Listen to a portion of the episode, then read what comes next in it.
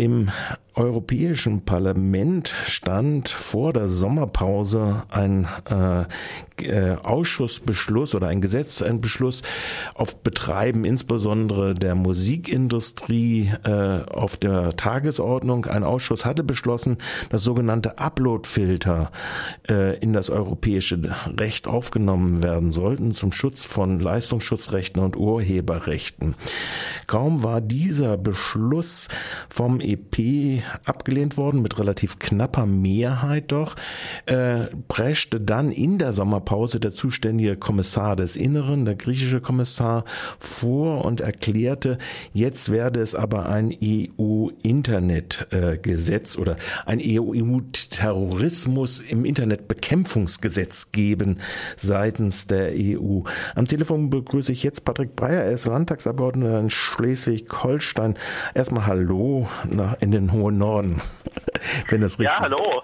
Ex-Landtagsabgeordneter bin ich. Was sind Sie? Ex-Landtagsabgeordneter. Ex-Landtagsabgeordneter. Bis ah, letztes Jahr gewesen. Bis letztes Jahr gewesen, gut.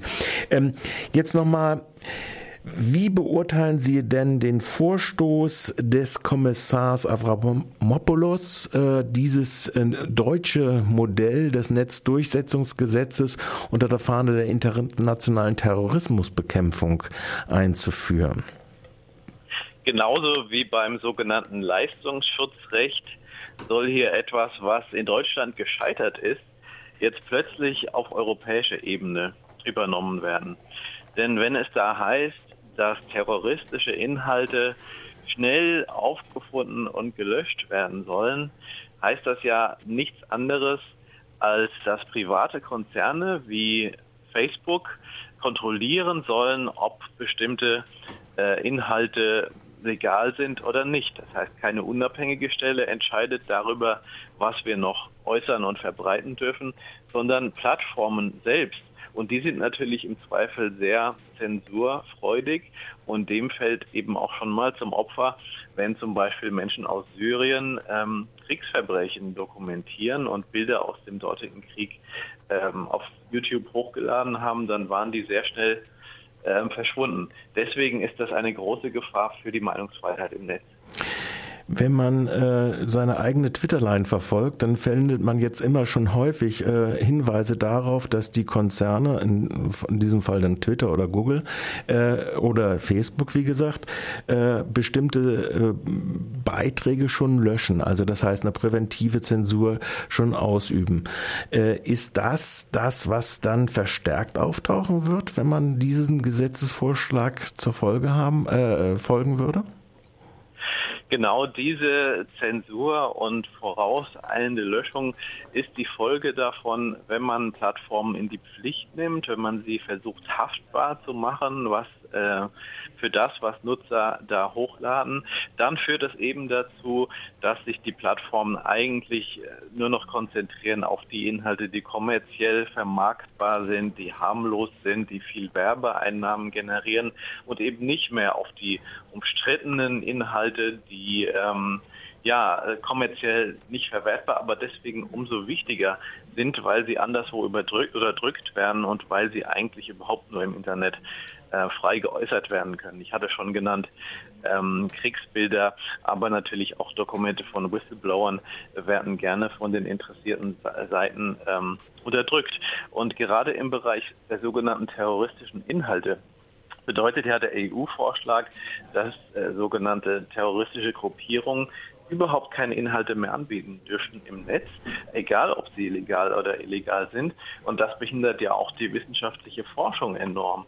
Denn natürlich hat die Öffentlichkeit ein Interesse, dass solche Gruppierungen beobachtet werden, dass man weiß, was haben die vor.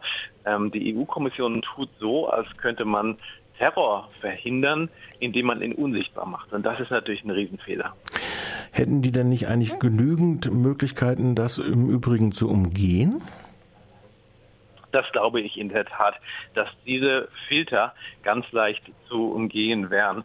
Sei es, dass man entsprechende Filme einfach neu äh, zusammensetzt oder sei es natürlich auch, dass man einfach auf andere Plattformen ausweicht. Ich glaube, ein solcher Zensurinfrastruktur würde alternativen dezentralen Videoplattformen Auftrieb geben. Das ist vielleicht sogar gut, weil da Alternativen zu solchen Großkonzernen wie YouTube aufgebaut werden. Aber die sind natürlich dann gar nicht mehr ähm, kontrollierbar, was in anderen Bereichen, wo man gerne Inhalte auch gelöscht hätte, dann natürlich auch nicht gerade gut ist. Oder die entsprechenden Gruppierungen gehen einfach dazu über, ihre eigenen Server anzubieten und die Videos darüber zu vertreiben. Ich glaube, es ist so einfach gedacht, wenn man sagt, ähm, Menschen sehen Videos im Internet und äh, schließen sich dann terroristischen Gruppierungen an. Da kommt sehr viel mehr zusammen, unter anderem auch ungenügende Aufklärung darüber, was die Realität eines Bürgerkriegs in Syrien vor Ort zum Beispiel wirklich ist. Und ähm, es reicht nicht aus, um Radikalisierung äh, zu verhindern, dass man einfach Inhalte aus dem Netz zu löschen, zu unterdrücken versucht. Das reicht nicht aus und das funktioniert auch nicht.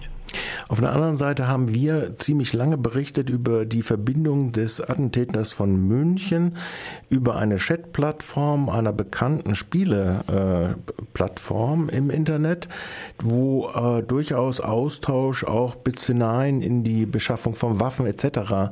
Äh, stattgefunden hat. Wie soll man denn sowas bekämpfen, wenn man es denn bekämpfen könnte? Also zu dem konkreten Fall in München habe ich nicht genug Informationen, aber generell kann ich sagen, was das sogenannte Darknet äh, angeht, wo also illegale Sachen wie zum Beispiel Waffen gehandelt werden. Ähm, das lässt sich ja eigentlich nicht überwachen, weil das technisch einfach ähm, ausgeschlossen ist durch das System. Aber man kann dort Strafverfolgung betreiben äh, durch ganz klassische Polizeiarbeit, nämlich indem man verdeckt tätig wird und einfach sich als Teilnehmer, als Interessent ausgibt, indem man vielleicht auch äh, Konten übernimmt von Teilnehmern, die dort verifiziert sind. Und ähm, durch solche verdeckte Einschleusung sozusagen, verdeckte Ermittlungen, ähm, lässt sich natürlich auch ähm, äh, Kriminalität über das Darknet, die technisch nicht nachzuverfolgen ist, trotzdem letzten Endes verfolgen. Mhm. Also das heißt, das, was jetzt gefordert wird, also wo ja immer wieder der, äh, der Anlass genommen wird, wir brauchen die Vorratsdatenspeicherung, um das Problem zu lösen, um im Darknet äh, noch die Spuren zu finden, das äh, hilft da äh, kaum. Mit Darknet, da hilft Vorratsdatenspeicherung von vornherein nicht weiter, weil im Darknet die IP-Adressen anonymisiert ja. werden und nicht ähm, rückverfolgbar sind. Äh, Im Übrigen ist es so, dass die Aufklärungsquote gerade im Bereich von Missbrauchsdarstellungen sogar rückläufig gewesen ist, als man das letzte Gesetz zur Vorratsdatenspeicherung eingeführt hat. Und das liegt eben daran, dass jeder die Rückverfolgung anhand einer IP-Adresse, gerade wenn es sich um organisierte Kriminalität handelt, dass jeder das leicht verhindern kann, mhm. eben gerade durch Einsatz von Anonymisierungsdienste, durch offene WLAN-Zugänge, durch vorausbezahlte ähm, Prepaid-Karten. Und so ist es eben zu erklären, dass ähm, die Aufklärungsquote nicht steigt, wenn man die Internetnutzer nackt macht. Aber der Kollateralschaden ist natürlich enorm, weil man durch Vorratsdatenspeicherung allgemein die Anonymität abschafft. Und äh, übrigens gerade Opfer von ähm, Kindesmissbrauch oder von Stalking wollen im Schutz der Anonymität diskutieren online in ihren Selbsthilfegruppen, in ihren Online-Foren. Die wollen natürlich nicht, dass ihre Identität offenlegt.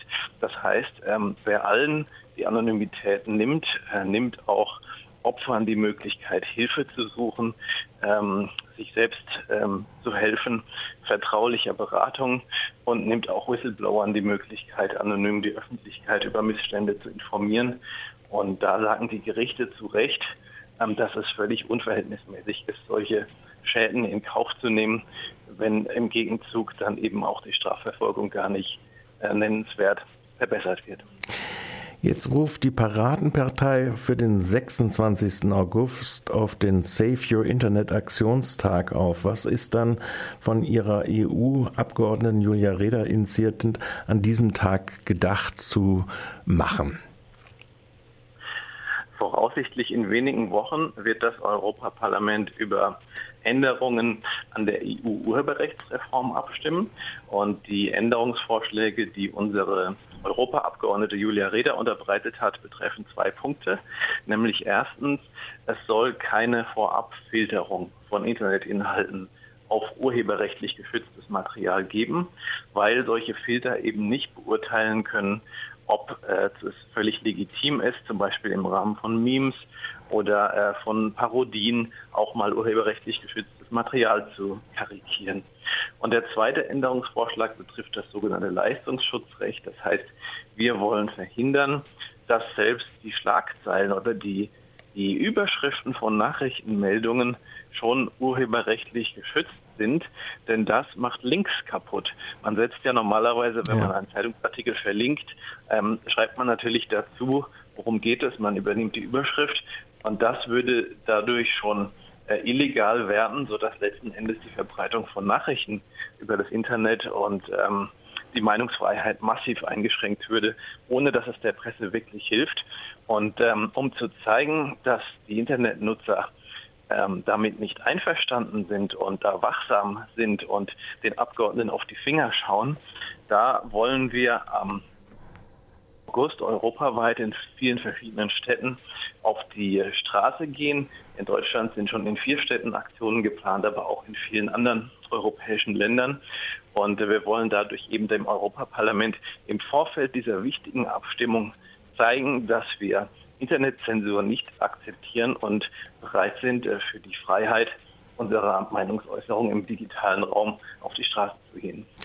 Das sagt Patrick Bayer. Wie gesagt, der 26. August. Man wird auch unter entsprechenden Wikis der Piratenpartei dort noch weitere Termine finden können äh, zu dem geplanten EU-Internetzensurgesetz, die der EU-Kommissar für Inneres angekündigt hat. Herzlichen Dank für das Gespräch und die Auskünfte und Einschätzungen dazu in diesem Zusammenhang an Patrick Bayer. Schönen Tag noch. Sehr gerne.